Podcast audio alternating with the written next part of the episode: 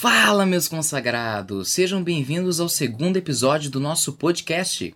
Hoje nós vamos contar do começo ao fim a história dos 36 anos do nosso Chavinho no SBT. Meu nome é Micael Teixeira e esse é o Histórias da TV. Isso, isso, isso,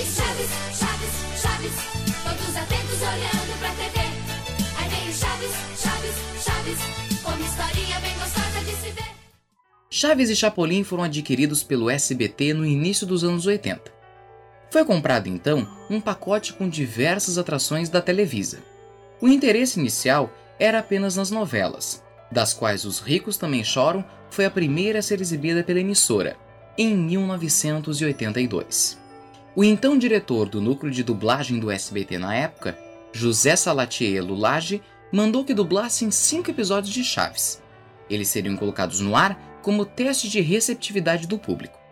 A avaliação de maior parte da diretoria da emissora e de Silvio Santos era de que os cenários de papelão e os atores adultos em papéis de crianças não convenceriam o público. Mas Salatiello insistiu e convenceu Silvio a apostar no moleque do barril. A estreia ocorreu em 24 de agosto de 1984, como atração do TV Pau, exibido na época à tarde. Paulo Barbosa, radialista e apresentador recentemente falecido, foi o responsável pelo anúncio do primeiro episódio de Chaves, Caçando Lagartixas. Em 88, após muito sucesso dentro do programa Bozo, Chaves e Chapolin se tornam programas independentes e diários no SBT, sendo exibidos após o então telejornal da TVS Noticentro, às 8 da noite, enfrentando, olha só galera, Jornal Nacional e a novela das 8. Lembrando ainda, galera, que várias vezes o nosso polegarzinho vermelho e o Chavinho já disputaram tete a tete a audiência com a Globo, muitas vezes quase ganhando. E para quem nasceu nos anos 80 ou 90, com certeza deve se lembrar da exibição diária de Chaves na faixa da tarde, lá por volta da uma hora, logo após Chapolin, que vinha ao meio-dia e meia. Durante os anos 90, as duas séries tinham uma outra exibição, também à tarde, na faixa das 5 horas.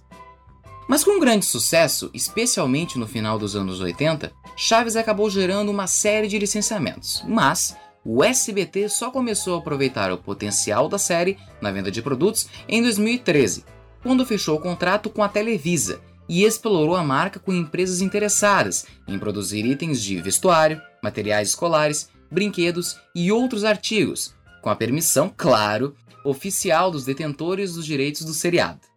Durante todos esses anos no ar, vários dos atores da série visitaram o Brasil e os programas do SBT. O primeiro foi Carlos Villagrán, o Kiko, que foi entrevistado por Jô Soares e Serginho Groisman em 1997. Sim, gente, por incrível que pareça, o Jô e o Serginho já foram do SBT. Grandes tempos, né? Logo após, vieram ao Brasilzão Edgar Vivar, o seu Barriga, e Maria Antonieta de las Nieves, a Chiquinha. O saudoso mestre Roberto Bolanhos e sua esposa Florinda Mesa foram entrevistados em sua casa, por Ratinho, em 2011. O SBT também já homenageou a galera da vila várias vezes. Na comemoração dos seus 30 anos, em 2011, a emissora produziu um remake de um episódio do Chaves, onde os personagens da série eram interpretados por seus apresentadores, como o Casalbé da Praça, Ratinho, Celso Portioli e Lívia Andrade. Ah, meus consagrados, os episódios perdidos. Eles acabaram se tornando uma lenda entre todos nós, fãs de Tiespirito. Existem muitos episódios da leva adquirida e dublada pelo próprio SBT que foram exibidos nos primeiros anos e depois, infelizmente, sumiram da telinha. Entre os motivos alegados pela emissora estavam os problemas técnicos nas fitas dos episódios, ou ainda por serem remakes de histórias que já haviam sido exibidas na própria série, os chamados episódios semelhantes. De 2011 até julho de 2020, vários deles foram resgatados pela emissora, para nossa grande alegria. E agora, galera, nós vamos para o dia 28 de novembro de 2014. Um momento muito triste. Foi nesse dia que o SBT parou a exibição do Chaves e a jornalista Raquel Sherazade anunciava a morte de Roberto Gomes Bolanhos, o gênio e criador de Chaves e Chapolin. O SBT Brasil do dia foi totalmente dedicado à cobertura da morte de Bolanhos. Após a novela Chiquititas, a emissora veiculou o especial Obrigado Chaves, que já estava pronto havia um ano sobre a história de Bolanhos. O programa do Ratinho reprisou a conversa de Carlos Massa com Bolanhos em 2011. Durante toda a manhã e parte da tarde do sábado, dia 29, a emissora exibiu uma maratona de episódios de Chaves. No domingo, o programa de Celso Portioli reprisou o especial Obrigado Chaves, que já tinha sido exibido na noite de sexta-feira, e também exibiu trechos do Domingo Legal, em que o apresentador imitou cenas da série mexicana, o grupo KLB. Celso também mostrou ao vivo a abertura da exposição sobre Chaves no Memorial da América Latina e conversou com a repórter Madalena Bonfilholi, enviada do SBT ao México. O programa Eliana foi ao ar excepcionalmente ao vivo, para transmitir o velório de Chespirito. Eliana e o jornalista Carlos Nascimento acompanharam a chegada do caixão com o corpo de Bolanhos, no Estádio Azteca, o maior do México, com imagens da rede Televisa. Madalena Bonfilholi, já dentro do estádio, descreveu a emoção dos familiares de Chespirito e dos fãs que deram o último adeus ao ídolo e criador do nosso chavinho. E foi sem dúvidas, meus bons, uma das maiores coberturas e mais emocionantes da história do SBT. E na última quarta, dia 29 de julho de 2020, o SBT informou através de um comunicado que não poderia mais exibir os episódios do Nosso Chavinho e também do Polegar Vermelho após 36 anos no ar.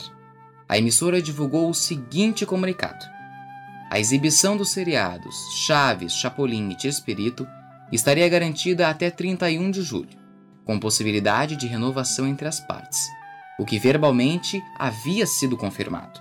No entanto, a negativa em relação ao acordo com o grupo detentor de direitos intelectuais sobre as histórias chegou a apenas poucos dias do fim do contrato. O SBT lamenta a decisão, principalmente em respeito ao seu público, que acompanha fielmente os seriados há tantos anos na emissora. A emissora continua na torcida para um acordo entre as duas empresas mexicanas o mais rápido possível.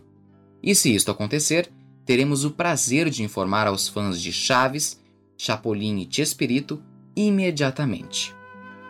Essas duas empresas mexicanas, galera, que são descritas na nota do SBT, são a Televisa e o Grupo Chespirito. A emissora mexicana produziu os seriados, mas ainda tem pendências com o Grupo Chespirito, dono dos direitos dos programas. E por incrível que pareça, meus bons, não foi só no SBT que as obras do Chespirito deixaram de ser exibidas. Elas também deixaram a grade de programação do Multishow e de todos os canais da América Latina, incluindo mais o streaming Amazon Prime. E essa notícia deixou todos os brasileiros estarrecidos. Eu, quando recebi, fiquei sem acreditar. Porque é uma série que faz parte da nossa infância, que marcou a nossa vida, que traz lindas lembranças e de repente sai do ar. É como se a nossa infância também saísse do ar e virasse apenas uma memória. Porque eu não sei vocês, mas quando eu ligava no SBT e via o Chaves, me vinha na cabeça todas as cenas da minha infância. Eu na casa dos meus avós, com meu primo nas férias e a gente assistia junto, ou quando eu chegava do colégio e tomava café assistindo o Chavinho, né? Aquele cheirinho de infância. Então a gente fica aqui na torcida para que volte o mais rápido possível, seja no SBT ou em qualquer outra emissora, para a gente comemorar assistindo e de novo, vai assistindo de novo, e zaz, e depois zaz, zaz, zaz, zaz, zaz. E bom, meus combons, e chegamos no final de mais um episódio do nosso Histórias da TV. Valeu pela companhia, tenham uma ótima semana, usem máscara, se cuidem, fiquem com o Papai do Céu e até o próximo episódio. Fui!